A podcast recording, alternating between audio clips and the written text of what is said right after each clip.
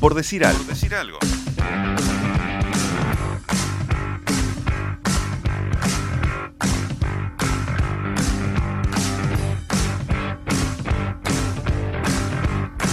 ...13.30 clavadas de este miércoles lluvioso aquí en Montevideo... ...pero con ganas de hacer modo avión... ...con ganas de usar el deporte como excusa...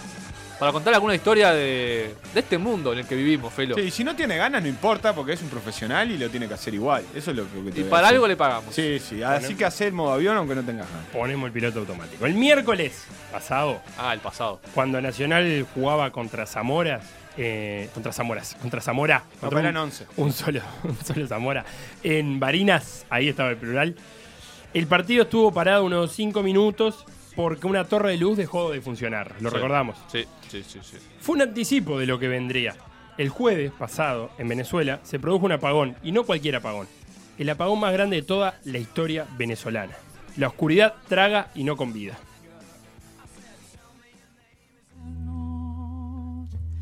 La oscuridad traga y no convida, quede a la deriva, tal vez fue un derroche. Los sentimientos más bendecidos. Recuerdo, Felo, que esa noche, la noche del apagón del jueves pasado, se iba a jugar otro partido de Copa que no se pudo jugar, que era entre Deportivo Lara y, Y Emelec. Y Emelec. Quedó para el viernes a las 2 de la tarde, con luz natural. Ya hablaremos de ese partido. El porqué del apagón no es algo tan sencillo de explicar, no es levantar una llave de luz y estamos conectados de nuevo. Venezuela genera electricidad con plantas hidroeléctricas y termoeléctricas. Agua y combustible, hasta ahí sencillo. La- los molinos todavía no, no están muy, muy no. afianzados. El 85% del consumo del país, de electricidad del país, dependía de fuentes hidroeléctricas. Y de ellas, la planta principal es la Central Hidroeléctrica Simón Bolívar.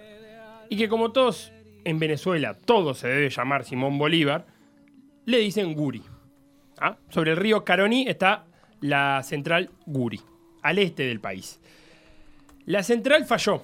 Hubo un incendio en una de sus subestaciones, producto de la falta de mantenimiento.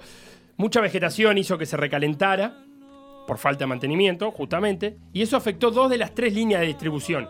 Y la tercera, sobrecargada, dejó de funcionar al rato. O sea, quedó sin nada. Sin nada. O sea, se apagó todo Venezuela íntegro. íntegro todo Venezuela. Eh, esta central de Guri llegó a ser la segunda más grande del continente en su momento. Llegó a ser la primera hasta que se construyó la de Brasil en las cataratas. Sí. Se me fue el nombre ahora. A mí también. Itapurú. Gracias. No, no es Itapurú. No es Itapurú, ya me vas a decir. Y. Taipei. Y China, Taipei. Eh, Ah, hubo entonces. Hubo Bueno, entonces que ya apelar va a salir, googlealo. ya va a salir, ya va a salir. googlealo, ya va a salir. Hubo entonces que, ape- que apelar a las centrales termoeléctricas. Y Taipú. Y Taipú, ahí estaba. La más grande de todo el continente. Eh, hubo que apelar a las centrales termoeléctricas. Pero ¿qué pasa con las centrales termoeléctricas? Dice Winston Cavas, que es el presidente de la Asociación Venezolana de Ingeniería Eléctrica Mecánica y Profesiones Afines del Colegio de Ingenieros de Venezuela, Sí, la Kibikbu, diría Sebastián. consultado por la BBC. Eh, la crisis de las plantas, dice Winston Cavas, es multifactorial. Falta de recursos humanos, de mantenimiento, de inversión, de combustible y la corrupción. O sea que la planta termoeléctrica tampoco funcionaron. Y ahí se explica el apagón masivo. Ejemplo de corrupción fue lo que pasó, por ejemplo, con la central de Tocoma, cuya construcción se inició hace más de una década y cuyo costo escaló de unos 3 mil millones de dólares iniciales a unos 9 mil millones de dólares. O sea, habían proyectado que esa planta iba a costar 3 mil millones y, y costó 9 mil millones. Ah, reíte delante de la arena. ¿Pero qué pasó? Esto fue en el 2015. En el 2010, eh, de- perdón, 2015 se inauguró. Todavía no generó un solo megavatio esa planta. No solo costó el triple, sino que no generó nada de electricidad por ahora. Eh, la central de Tocoma. Eso es un ejemplo de corrupción. Y ejemplo de lo que dice Cava sobre la falta de personal, de recursos humanos, es lo que le pasa a la empresa eléctrica nacional, lo que vendría a ser el UTE venezolano, que se llama Corpoelec, eh, que a raíz de la situación social de Venezuela, entre el 50 y el 60% del personal calificado del país se fue. O sea, entre el 50 y el 60% del personal calificado emigró de Venezuela.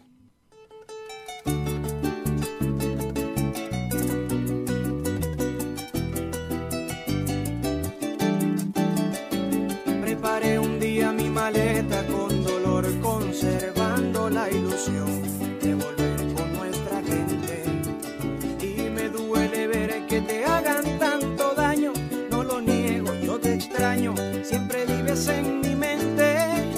Es que mi piel siempre ha tenido tres colores, de sol de mar, de luchadores, por su sangre de valientes.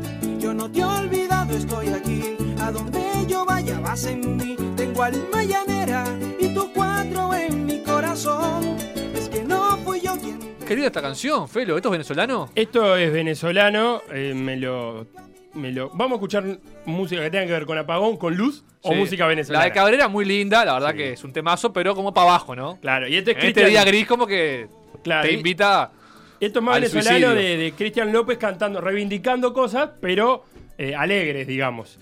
En- entonces es una especie de mi país de errada, porque nombra un montón de costumbres venezolanas, pero con alguna reivindicación también de, de que se fueron sin querer irse. Y está en línea, eh, porque si hablamos de, de Venezuela, tenemos que hablar con nuestro venezonólogo amigo, Gabriel Morales. Eh, eh, cuando vivía en Venezuela, porque ahora vive en Uruguay, alguna cosita de periodismo deportivo hizo. Él es abogado, como marca las tradiciones. El abogado tiene que ser periodista deportivo. Y ahora acá viviendo en Uruguay. Gabriel, ¿cómo andás? ¿Cómo anda, Felo? ¿Todo bien por acá? ¿Todo tranqui? Sí, acá disfrutando un poco del día. Sí, no, y está para disfrutarlo. Gabriel, contame cuál es la situación actual hoy en Venezuela. Vos que todavía tenés familiares y amigos allá, ¿qué has podido hablar sobre las tantas horas sin energía? Digo, hoy me pude comunicar con mi familia luego de dos días que tenía sin hablar con ellos. Me dice que por lo menos en San Cristóbal la mayoría de las zonas tienen luz, pero ahora no tienen eh, internet, digamos.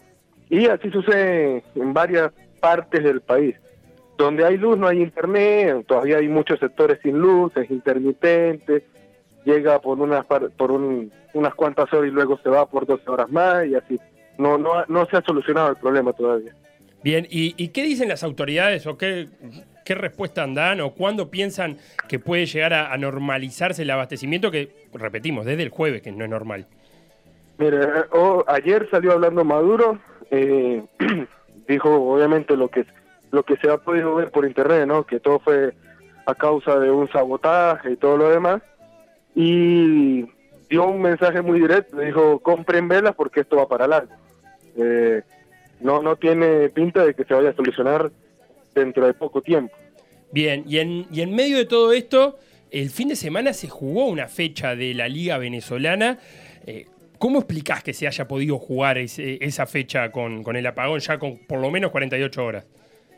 Sí, te digo, el problema que hay en Venezuela, digo el problema porque obviamente fue una falta de tacto total por parte de la federación, es que dentro de la propia federación hay actores políticos. El segundo vicepresidente de la Federación Venezolana de Fútbol es además un ministro, lo cual va en contra de todas las normas de, la FIFA, pero eh, se han hecho de la vista gorda, como quien dice. Y bueno, como tiene que ver mucho con política, se obligó a jugar la jornada digo, una jornada totalmente atípica, eh, como ustedes habrán podido ver. Zulia y Caracas se presentaron a jugar el partido entre comillas, pero se plantaron y no, no, no, no movieron la pelota, no se atacaron en ningún momento. Eh, otros partidos fueron suspendidos, o mejor dicho, el de, la, el de Lara y Estudiante de Caracas fue el único que se suspendió, eh, supuestamente por el partido de Copa Libertadores, pero realmente fue con motivo a, la- las fallas eléctricas. Y te digo, hubo una falta de, de difusión total de la, de, la, de la jornada. Por ejemplo, no nos enteramos en el momento del resultado del partido entre estudiantes y trujillanos, nos vinimos a enterar que jugaron y que quedó a favor de estudiantes, un gol por cero tres días después. La mayoría del equipo en sus redes sociales no publicaron nada y realmente nos enterábamos de, de los marcadores a través de aplicaciones o de internet donde se subían los, los tantos. Eh, vos hablabas de política en, en- dentro del, del fútbol venezolano y, y no podemos dejar de preguntarte por el, por el Zamora, cuyo presidente es el eh, hermano de Hugo Chávez, y que algunos de sus jugadores salieron con una foto con Guaidó. Eh, ¿Hubo alguna repercusión eh, de esa foto en, en Venezuela? Mira, por ahora, hasta ahora no han tomado, no, no se ha hecho público ningún tipo de represalia. Ayer me comentaban desde Venezuela que el jefe de prensa del equipo eh, podría ser des- despedido por, por permitir la difusión de la foto. En cuanto a los jugadores, tampoco se- se ha escuchado nada. Eh, no creo que se, que se animen a, a sacarlos del equipo, ni mucho menos porque están en pleno torneo. Además juegan la Copa Libertadores y porque los jugadores en este caso fácilmente podrían conseguir un equipo eh, con mucha rapidez. Hay que, hay que considerar que Zamora es el actual campeón del fútbol venezolano y tiene muchos jugadores apetecidos. Bien, ¿y cómo ahora la, la liga se decidió suspender? ¿Cómo ves la situación? ¿Cómo podría dirimirse? ¿Está suspendida por tiempo ininterrumpido? ¿Le ves alguna salida posible? Sí, la liga se suspendió, eh, la propia federación, a ver, aunque la federación no lo dijo expresamente que era a tiempo indefinido, dijo que estaba suspendida hasta que ellos consideraran, eh, por lo tanto no tenemos fecha para que se retome. La única, digamos, vía que yo veo es que realmente se resuelve el problema eléctrico y ahí es donde se podría volver a jugar, eh, en este caso retomar la jornada 8. El problema es que hay muchas ciudades donde es muy complicado estar sin electricidad. Por ejemplo, la gente de Zulia, que fue uno de los que no quisieron jugar, eh, decían que se negaban rotundamente porque tenían muchas horas de mal dormir. Recordemos que Maracaibo es una ciudad donde normalmente están por encima de los 35 grados. Y de noche, sin un aire acondicionado, te mueres. Claro, Y- sin ni siquiera un ventilador. No, ni un- exactamente. Y pues también el, el- el- la cuestión de los alimentos se complica porque no había cómo comprar por, por post, digamos. Eh, todo Claro, por la, pagaba la criptomoneda que se usa, era imposible de, de usarla, digamos, con apagón. No, no, no, no había ningún tipo de sistema eléctrico disponible, entonces eh, la gente cobraba en dólares, pero es muy difícil conseguir dólares en Venezuela porque sabemos que es una hay un control cambiario, tocaría recurrir al mercado negro. Impecable. Gabriel Morales, periodista, pongamos decir, ¿le podemos decir periodista, Gabriel Morales? Y periodista no, te cuento que ahora estoy estudiando comunicación social acá. ¿Viste? Eh, dentro de poco ya, ya sí se podría. Bien, bueno, abogado venezolano, futuro comunicador uruguayo. ¿Te gustó la mezcla, Nachito? Yo, yo pregunto, ¿cuándo va a venir acá? No, chico, ah, la- la- va a venir y se va a quedar y vamos a tener que ir a buscar trabajo a otro lado. Si nosotros. va a venir cuando podamos pagarle, vamos a empezar por ahí. Gabriel, muchísimas gracias por el Te contacto. digo, te digo Diga. la última. Diga. Eh, ayer se hizo oficial que el partido entre Monagas y Cruzeiro de Copa Libertadores no se juega hoy, que era el- la fecha para la que se tenía pautada, sino que se correría para el jueves porque Monagas no pudo salir de, de Maturín, no pudo salir de Venezuela. Bien. Monagas no, Monagas no, disculpa, me confundí. Deportivo Lara. Deportivo no Lara. pudo, no Deportivo pudo Lara salir. no pudo salir, salió, bueno, no pudo, no, salió tarde por los problemas Sí. también. Sí, sí. Eh, Zamora sí porque ya tiene un buen tiempo en, en tierra paraguaya y va a poder jugar.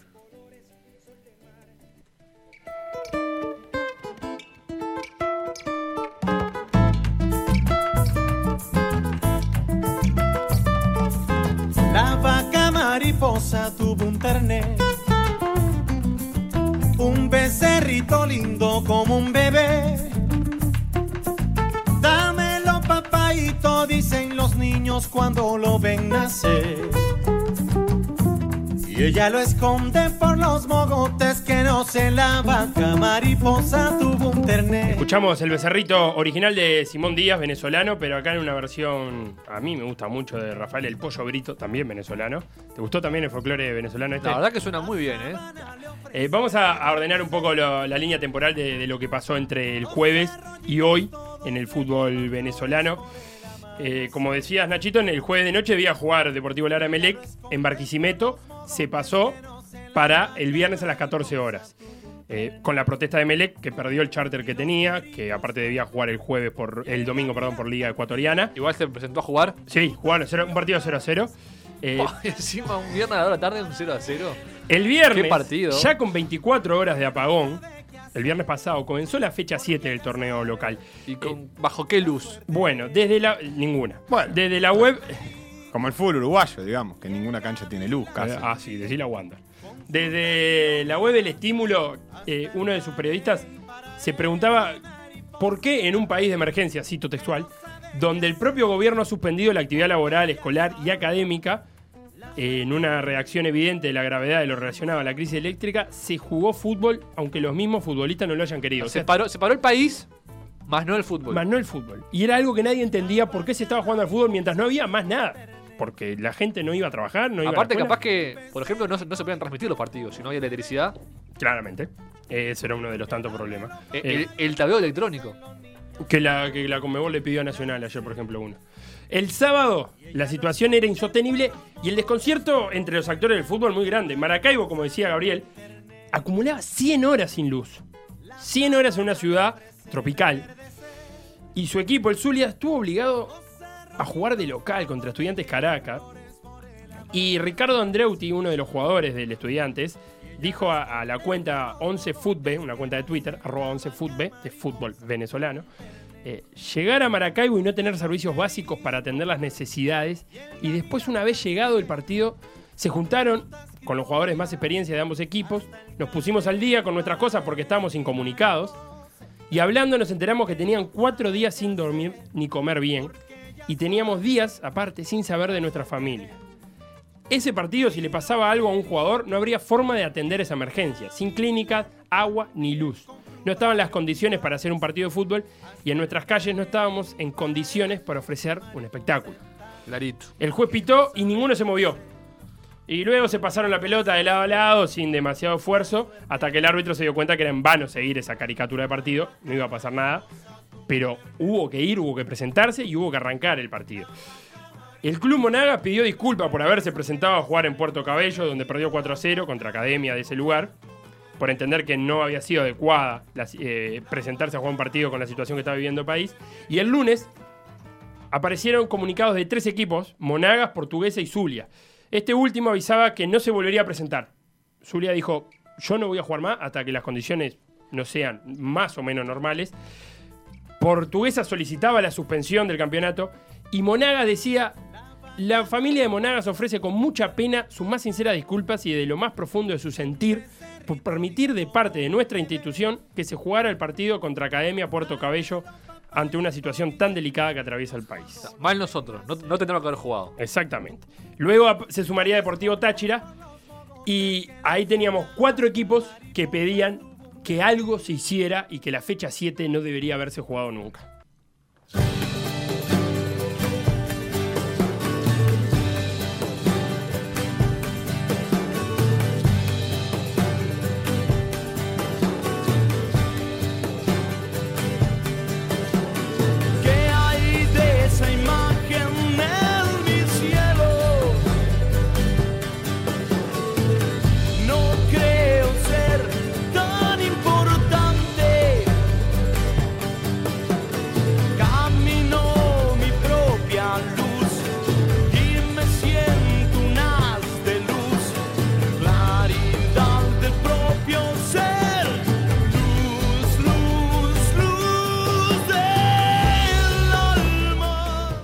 El lunes apareció la voz que estaba faltando, que era la de la Asociación Única de Futbolistas Profesionales de Venezuela, la mutual de allá.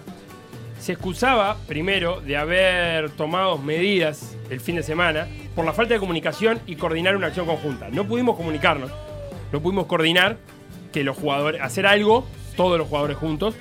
Eso es lo que decía el lunes eh, la mutual venezolana. Y finalmente el martes, ayer, se decidió la suspensión indefinida del fútbol en Venezuela hasta que estén dadas las condiciones. Hablando con Juan García, el Michael de allá, eh, me decía que, los partidos de Libertadores se jugarían en Caracas, que es de las ciudades eh, menos afectadas por estos cortes de luz y con más generadores eléctricos independientes, pero en- se jugaría. En condicional. Condicional, no me salía la palabra condicional. Esta Le- semana igual estoy viendo, no hay partidos en Venezuela. No, Dio la casualidad, casualmente no hay esta semana. la grata casualidad. Eh, pero, como decía Gabriel, los problemas también son para salir de Venezuela. Eh, gremio, el Cruzeiro hizo, favoreció que se pospusiera el partido contra Deportivo Lara. Y Zamora salió el viernes de Venezuela y llegó a- hoy, no, llegó ayer a Asunción.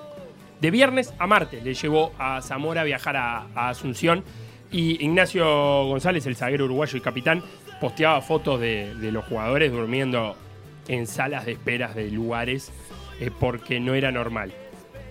Como decíamos, Cruzeiro colaboró para que se reprogramara. Y el otro gran tema es eh, la foto que se sacaron los jugadores de Zamora con Juan Guaidó, porque el presidente de Zamora es Adeli Chávez, hermano de Hugo. Y los jugadores sacaron con Juan Guaidó, autoproclamado presidente y reconocido por algunas decenas de, países como presidente venezolano.